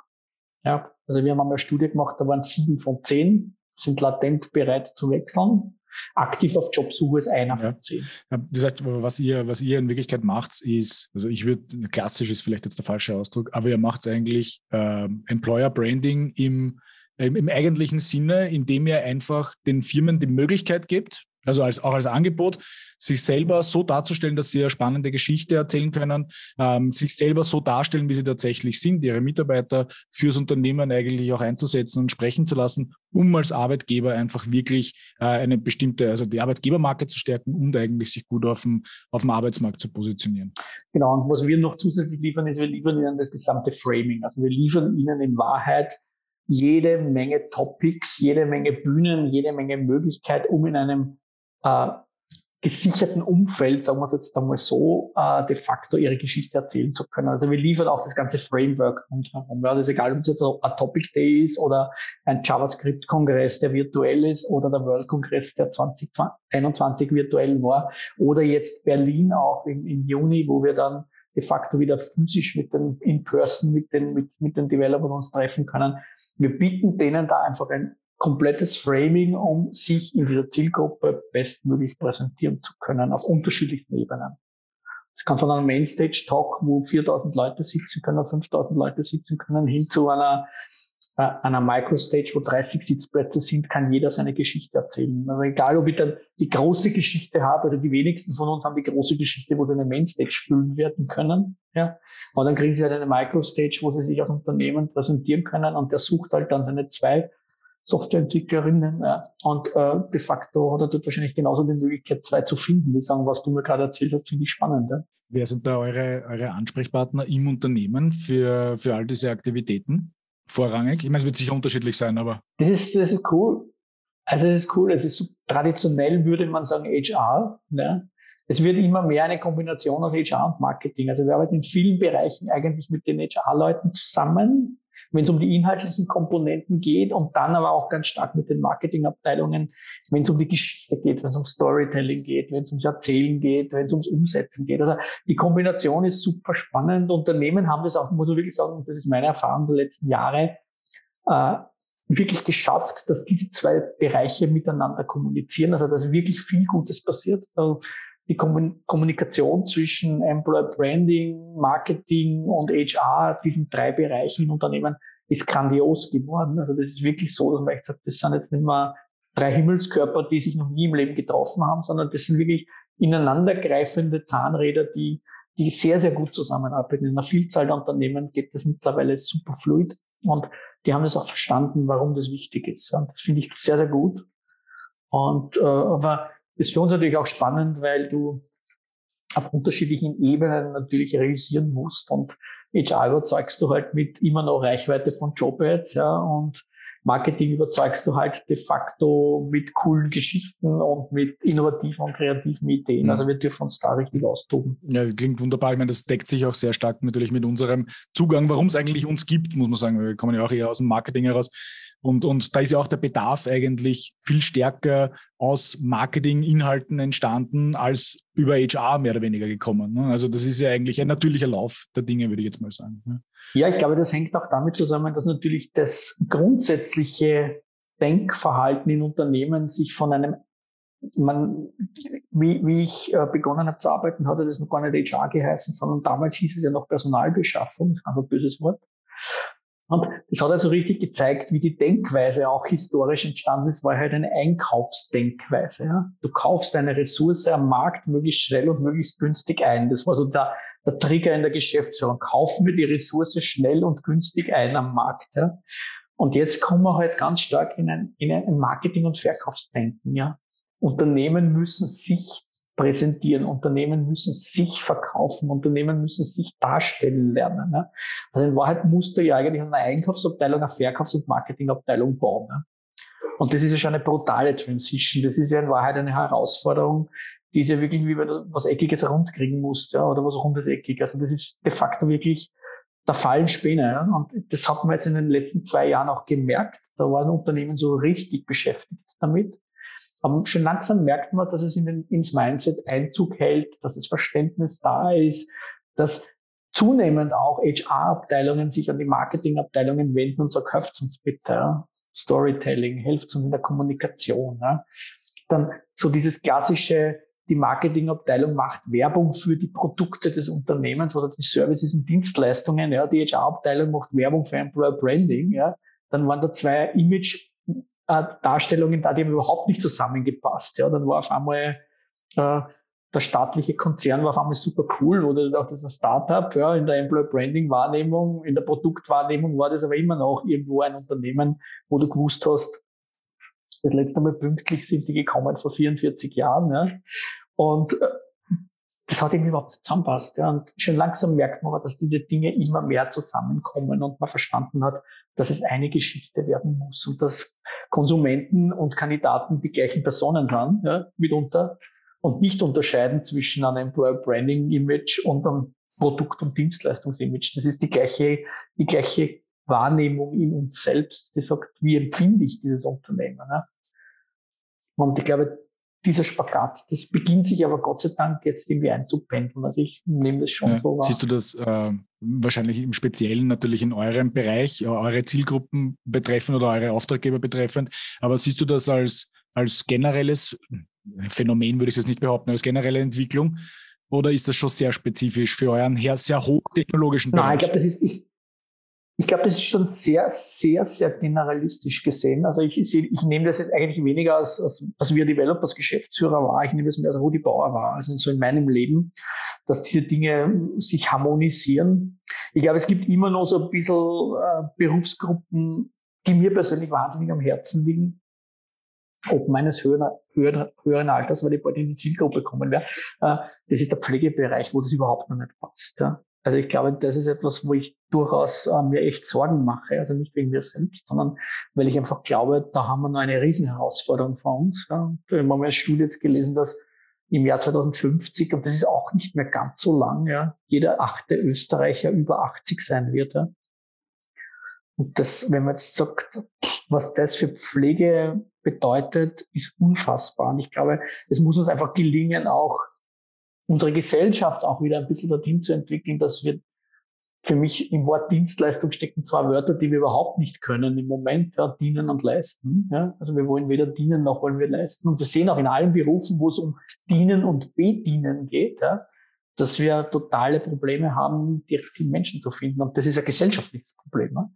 Das von dem Kindergarten an. Ich glaube, wir müssen einfach von klein auf unsere Gesellschaft wieder dorthin kriegen, für andere da sein zu wollen. Ja für andere jetzt tun zu wollen. Ne? Und äh, das ist für mich eigentlich so das, wo, wo ich wirklich noch sehe, dass wir da ganz weit entfernt sind, obwohl auch viel passiert. Aber ich glaube, in so Berufen, wo, wo das Geld stimmt, wo in Wahrheit auch die Anerkennung in der Wertschätzung stimmt, ja, die man ein Chief Senior Developer hat es ein Ansehen, der hat einen Mördergehalt, ja, die verdienen alle super gut, der kann sich's einteilen, den Leuten geht's auch ganz gut. Ja. Um die Bereiche mache ich mir weniger Sorgen. Ich mache mir mehr Sorgen um die Bereiche, wo das Gehalt dann auch noch schlecht ist, wo die Arbeitsbedingungen anstrengend sind, wo wir ja, de facto jetzt schon sagen, ja, ich meine, dass eine österreichische Hütte nachdenken muss, jetzt abgesehen vom Abseits von Corona jetzt mal, vor Corona mussten die wirklich nachdenken, ob sie einen Ruhetag in der Hauptsaison einführen müssen, eine Skihütte, weil sie das Personal nicht mehr stellen konnten. Ne? Und da beginne ich mir halt dann Gedanken zu machen, zu sagen, wie kriegen wir das in den Griff? Ja, und ich glaube, da, da wird die Gesellschaft als Gesellschaft mhm. beginnen müssen, einmal mhm. umzudenken. Mhm. Das ist sehr, sehr spannend. Siehst du, siehst du ähm, für, ein, für ein Modell oder ein Konzept wie wir Developers auch in anderen Bereichen äh, Potenziale und Möglichkeiten? Oder ist das etwas, worüber du vielleicht sogar schon direkt nachgedacht hast, wenn, ähm, weil du, weil du dort. Ja, natürlich. Also, also natürlich. Ich glaube, dass diese Art von spezialisierter Plattform, wo du äh, versuchst, äh, ich nenne es jetzt einmal Community. In Wahrheit ist es eine Form von Community, wo du Communities aufbaust, indem du einfach Inhalte lieferst, die diese Communities zusammenhalten, dass das ein guter Weg ist, um passiv suchende Kandidaten einfach adressieren zu können. Die findest du sonst nicht. Ja, und ich meine, es gibt so klassische Plattformen und ich kenne ganz viele, also das ist jetzt eine Erfahrung, die ich gemacht habe mit Freunden von mir und Bekannten von mir, die natürlich im, im Developer-Umfeld arbeiten und da kenne ich ja doch jetzt einige durch die Tätigkeit die anfangen zum Beispiel ihre so äh, Social Media Profile wie LinkedIn und Xing zu löschen, weil sie sagen, ich will einfach nicht fünfmal am Tag von einem Headhunter kontaktiert werden. Ne? Die, die verstecken sich in Wahrheit, also die, die sind sehr, sehr selektiv, was ihre Kommunikationskanäle betrifft. Also sagen, ich pack das einfach nicht mehr. Also du brauchst irgendetwas, einen Platz, wo die gerne sind, weil sie halt etwas kriegen, was ihnen Spaß macht, was sie weiterbringt, was ihnen hilft. Und ich meine, gute, gute, gute äh, Lösung dazu ist ja Stack Overflow, man hat Stack Overflow so viele User weltweit, ja, weil sie halt genau diese Zielgruppe äh, Inhalte liefern, die für sie sinnvoll, brauchbar, nutzbar sind, die ihr Leben leichter machen, die ihnen helfen, Probleme zu lösen, in der Gruppe zu diskutieren. Und ich glaube, genau diese das gibt es für jede Zielgruppe oder auf jeden Beruf, für jedes Berufsumfeld. Also das kann man für Pflegepersonal jetzt, um Beispiel, bei dem Beispiel zu bleiben, genauso machen. Ja. Ich glaube, dass man da durchaus auch Plattformen schaffen kann, wo man äh, das, das abbilden kann. Ich glaube, für, es gibt genauso für Köche, ich glaube, es gibt für alle Berufsgruppen in Wahrheit. Und du schaffst es halt damit, dir eine Community aufzubauen, die du wiederum mit interessanten Unternehmen zusammenführen kannst. Und solange diese latente Wechselbereitschaft so hoch ist, ja, und das wird sicher noch Jahrzehnte so sein, weil ich glaube, nicht jeder von uns hat den optimalen Job, ja, äh, glaube ich auch, dass du damit die Leute auch äh, in die Richtung steuern kannst, indem du sagst, schau, ich hab da was, schaust dir an. Und wenn dir was besser gefällt, dann hast du vielleicht fünf Prozent mehr von dem, was du haben wolltest, das du jetzt hast. Also mhm. das kann man durchaus mhm. vorstellen.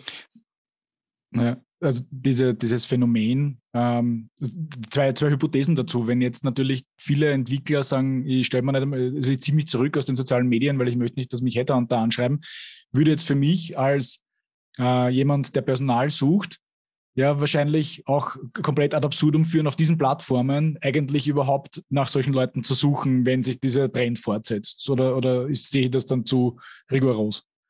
Ich glaube, ich, ich glaube, so die, die, die wirklich intelligenten Unternehmen nutzen jeden Kanal, den es gibt. Ja, also die, die, ich, ich, weil ja alles, was ich tue, ist ja Sichtbarkeit. Und da geht es ja schon immer mehr darum zu sagen, kriege ich jetzt sofort meine Kandidaten, ja, sondern ich mache mich einmal bestmöglich sichtbar. Und Sichtbarkeit, das ist so, wie wenn ich halt im Marketing eine Werbekampagne gestartet habe. Ja. Ich habe auch nie ein Medium genommen und gesagt, das ist der Holy Kral und den nutze ich jetzt, sondern du machst einen Media-Mix. Du machst einen Mix ja, und dieser Mix hilft dir dann, über eine bestimmte Zeit eine gewisse Sichtbarkeit zu erreichen, dich zu präsentieren, ein gewisses Image zu erreichen. Und ich glaube, schlaue Unternehmen nutzen im Moment jede Möglichkeit und jede Chance, die sich ihnen bietet. Und da gehört alles dazu. Ja es führt nicht immer alles dazu, dass ich den Kandidaten sofort an der Angel habe, sondern es führt dann vieles auch dazu, mich einmal zu zeigen, mich einmal in ein Licht zu rücken und einmal sichtbar zu werden. Und ich glaube, das ist ein ganz ein wichtiger Aspekt, wo man auch sichtbar werden muss ja, und sichtbar bleiben muss. Und äh, also ich, ich würde jedem Unternehmen empfehlen zu sagen, setz niemals auf ein Pferd. Mhm. Ja.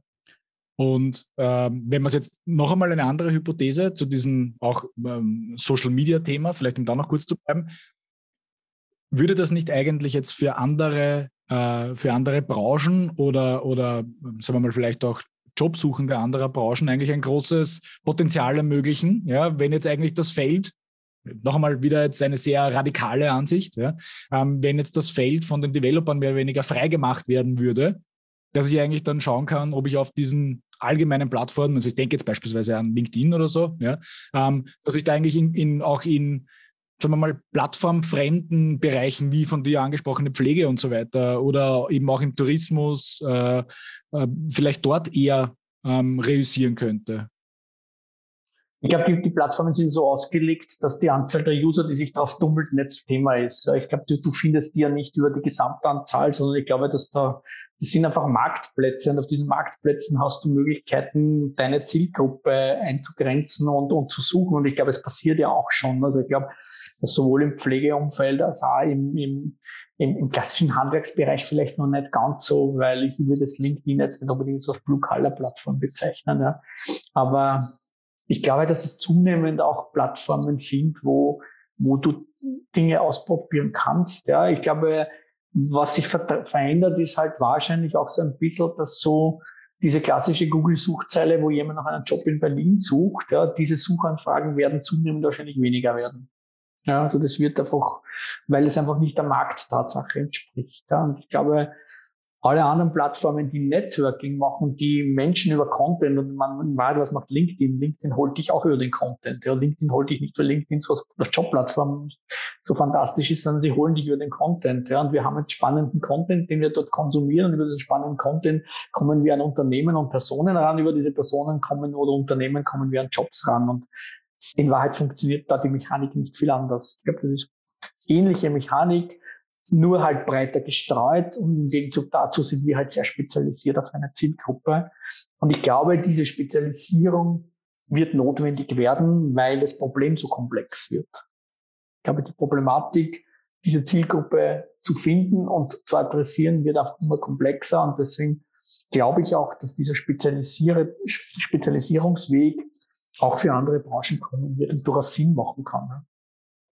Und es gibt ja auch, wenn man sich das anschaut, für Lehrlinge gibt es schon ganz viele Initiativen. Ich war gestern äh, bei einem Unternehmen, die sich mit dem Thema gerade beschäftigen, eine Plattform zu bauen, die sich mit ganz gezielt mit auf der Kandidatenseite mit Schulabbrechern, Hidden Talents, äh, Studienabbrechern, äh, Leute, die versucht haben, nach dem, nach dem Abitur in ein Studium zu gehen, dann gesagt haben, ist doch nichts für mich, die zu adressieren, weil die natürlich auch ganz, ganz, ganz, ganz fantastische Mitarbeiter sein können für Unternehmen, ja, die, die Qualitäten mitbringen, die andere nicht mitbringen. Und ich glaube, dass Unternehmen das in Zukunft auch brauchen werden. Ja, so dieses rebellische ein bisschen, dieses gegen den Strom schwimmende, das ich habe was ausprobiert, bin gescheitert. Also ich glaube auch so diese Erfolgsverwöhntheit in unserer Gesellschaft, dass ja so vieles gelingt, ja, ja, äh, dass das nicht unbedingt nur gut für den Arbeitsmarkt ist. Wir brauchen auch Menschen, die scheitern können. Wir brauchen auch Menschen, die nach einem Misserfolg aufstehen, sich wieder hinstellen und sagen, so, jetzt probieren wir es nochmal. Und dann probieren wir es gerne noch einmal, wenn es nicht gelingt. Ich glaube, auch diese Qualität brauchen wir. Und unser klassisches Schul- und Ausbildungssystem hilft da ja nicht unbedingt mit. Weil kriegst du von der ersten Klasse an Nachhilfe und mit dieser Nachhilfe kommst du dann schon bis zur Matura, ja, und hast aber trotzdem nicht wirklich scheitern gelernt. Also so dieses wirklich am Boden liegen, wieder aufstehen müssen, sich noch einmal neu zu orientieren, zu sagen, was könnte jetzt der neue Lösungsansatz sein, ja, unangepasst zu agieren, ja. Ich glaube, diese Unangepasstheit ist etwas in unserer Gesellschaft total verloren gegangen. Das ist alles super angepasst, ja. Wir schauen immer, dass wir schön mit dem System schwimmen, ne? Aber ich glaube, es gerade diese Rebellen braucht es ganz stark. Ja. Mhm. Und wird ja auch zumindest äh, offenkundig so gesagt, dass man sich jemanden wünscht. Oder das beste Feedback, denke ich mir auch oft, wenn jetzt jemand neu ins Unternehmen kommt, der jetzt noch nicht in diesem Mindset drinnen ist. Ich finde, das ist so wertvoll, was der in den ersten zwei bis sechs Wochen sagen kann über das Unternehmen, ist das beste Feedback eigentlich, bevor eben das, diese Angepasstheit kommt. Genau, und ich glaube, dass genau das ist etwas, was wir als Qualität einfach wieder in unser Leben lassen müssen. Ja? Und ich glaube, dass da HR wieder aufhören muss, irgendwie Lebensläufe auswendig zu lernen ja? und im Prinzip sich damit zu beschäftigen, war da eine Lücke und warum war da eine Lücke und was sagt diese Lücke aus? Diese Lücke sagt gar nichts aus. Die Lücke sagt, dass er eine Lücke hatte ja? und die Lücke sagt, dass er die gebraucht hat, um dorthin zu kommen, wo er heute ist, sonst wäre er nicht da. Ja? Und mehr brauche ich zu dieser Lücke auch nicht wissen. Ja? Und da über irgendwann Dinge abzuleiten. Und ich habe selbst gemacht, ich war wirklich 20 Jahre im Marketing, dann war ich Marketing, Head of Marketing bei Stepstone, das war so mein erster Job, die ersten drei Monate äh, bei Stepstone Österreich. Und ich habe, weil ich die Branche nicht gekannt habe, ein Experiment gestartet. Ich habe mich bei 20 Personalberatern in Österreich ja, auf 20 Marketingpositionen beworben und ich habe 20 Absagen bekommen. Und dann habe ich gewusst, dass die Branche nicht funktioniert. Und ich weiß auch, was der Trigger war. Ich weiß, was der Filter war. Der Filter war mein Geburtsdatum. Ja. Weil wenn du dich mit 47 auf eine Marketingposition bewirbst, bist du zu alt und zu teuer. Ja. Aber die haben mich weder gefragt, vom Mindset her, wie ich eigentlich tatsächlich bin. Die haben mich auch nicht nach dem Gehalt gefragt, die haben einfach ein Sageschreiben geschickt. Ja. Und dann habe ich gewusst, dass diese Branche in Wahrheit mit Filterstufen arbeitet, die, die, die nicht funktionieren. Und ich glaube, die Kunst liegt darin, sich mit den Menschen dann wirklich zu beschäftigen und dann wirklich zu sagen, wer ist der und passt der zu uns und was zeichnet uns aus, was zeichnet den aus? Und ich glaube, auf die Ebene muss man kommen. Und im Marketing ist das eh gelernt. Im Marketing machen wir seit 60 Jahren Zielgruppenanalysen. Ne? Wir bilden Personas, wir sagen, wer sind die Menschen, wie wollen wir die ansprechen, wo finden wir die? Und das ist für, HR halt bislang noch eine neue Welt und ich glaube, da kann man sie auch unterstützen, da muss man sie auch unterstützen. Und wir sehen es auch oft, wie viel Angst Unternehmen haben, eine Geschichte auf einer Bühne zu erzählen, weil dann sagt, bitte, das ist so eine geile Geschichte, erzähl die doch. Ja? Nimm ein iPhone, erzähl mir das, was du mit mir jetzt gerade in fünf Minuten am Telefon erzählst, mach ein Video und erzähl diese Geschichte und stell das bitte auf deine Employer Branding Page. Genau das, was du mir jetzt erzählt hast, ohne Korrektur, ohne Filter, ohne allem. Ja? Erzähl genau das, stell es online. Ja? Und du wirst sehen, es wird da draußen von diesen 20, 50, 75.000, die bei uns auf der Plattform sind, werden zwei dabei sein, die finden das richtig cool. Ich kann jetzt nicht versprechen, ob sie es heute finden, morgen finden, übermorgen finden. Ja? Vielleicht finden sie es halt drei Monaten. Aber es gibt da draußen jemanden, der deine Geschichte geil findet. Ja? Und ich glaube, das ist so der, der Schlüssel. Ja. Und, und im Gegensatz dazu, wenn man jetzt ähm, das, das Gegenteil äh, nicht erreichen will, dann erzählt man die Geschichte des Unternehmens vielleicht, ne? dass, der, dass, der, dass der Opa gegründet hat, die Firma, ne? und die Mama hat es dann weitergeführt und jetzt übernehme ich das. Was ja eigentlich der Punkt ist, den jetzt auch wieder jemanden, der für die Firma arbeitet, absolut, also ich glaube jetzt, das kann man pauschal beantworten, in keiner Branche irgendjemanden interessiert. Nein, ja? weil ich glaube. Also würde ich jetzt zumindest. Ich glaube, Leute, was wollen Leute? Leute wollen am Ende ihres Arbeitstages heimgehen und das Gefühl haben, sie haben was halbwegs Sinnvolles getan mit ihrer Lebenszeit. Ja? Und das sollte man nie vergessen. Ja? Zehn Stunden im Job sind zehn Stunden Lebenszeit. Ja? Und die kaufen uns auch in 50 Jahren noch nicht bei Amazon nach. Ja? Das heißt, die kannst nicht bei One-Click noch bestimmen. Wir verbringen ein Viertel unseres Lebens im Job. Ja? Als durchschnittlicher Europäer. Oder Fünftel. Das kannst du einfach nicht nachkaufen. Ja? Und ich glaube, das muss ein Unternehmen halt einfach einmal lernen, zu sagen, okay, was ist es? Und ich habe seine Lieblingsanekdote, die ich eh schon hunderttausend Mal erzählt. Ich erzähle jetzt trotzdem nochmal kurz.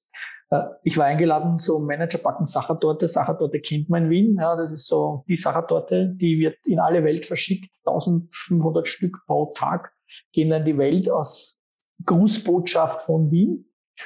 Und ich bin dort reingekommen und habe gedacht, das ist voll automatisiert. Da kommt irgendwie vorne Teig rein, hinten dort raus und dann gibt es eine Logistik, die verschickt das Computer gesteuert. Nein, dort arbeiten 24 Menschen oder 26 Menschen, so irgendwie die Größenordnung.